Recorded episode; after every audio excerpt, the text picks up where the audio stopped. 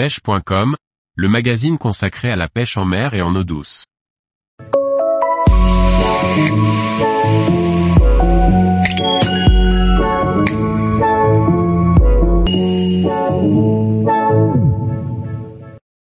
Pourquoi la tresse sur mon moulinet vrille et comment y remédier?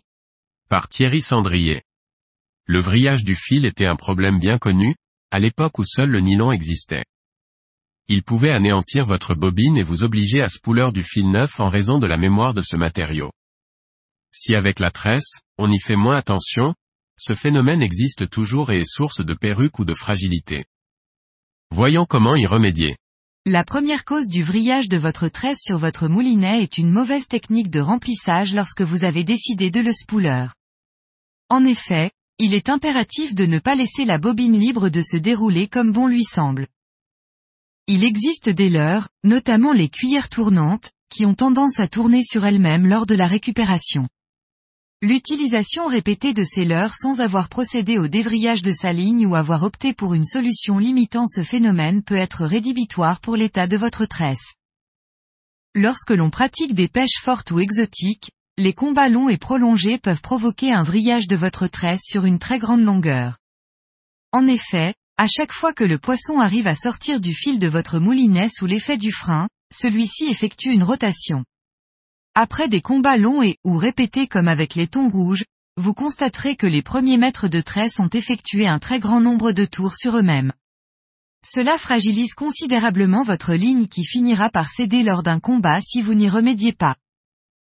Lors des combats prolongés, le tresse a donc tendance à se vriller. Ce phénomène est d'autant plus vrai si votre frein est mal réglé et que celui-ci libère du fil à chaque fois que vous pompez. Non seulement cette manœuvre est inefficace pour épuiser votre adversaire, mais elle endommage votre ligne.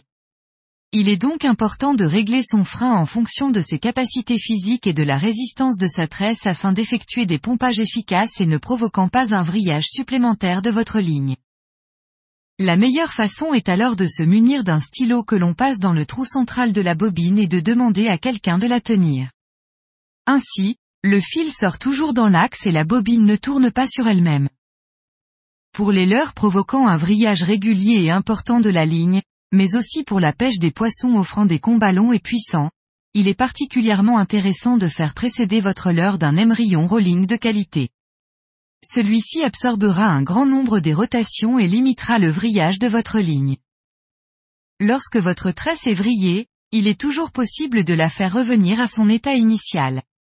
Les deux meilleures façons de procéder à mon sens sont de laisser sa tresse libre dans une veine de courant afin qu'elle tourne sur elle-même sous l'effet de l'eau ou alors de la traîner derrière le bateau sur une bonne longueur.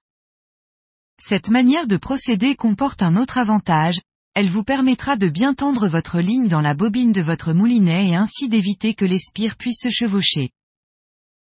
Tous les jours, retrouvez l'actualité sur le site pêche.com.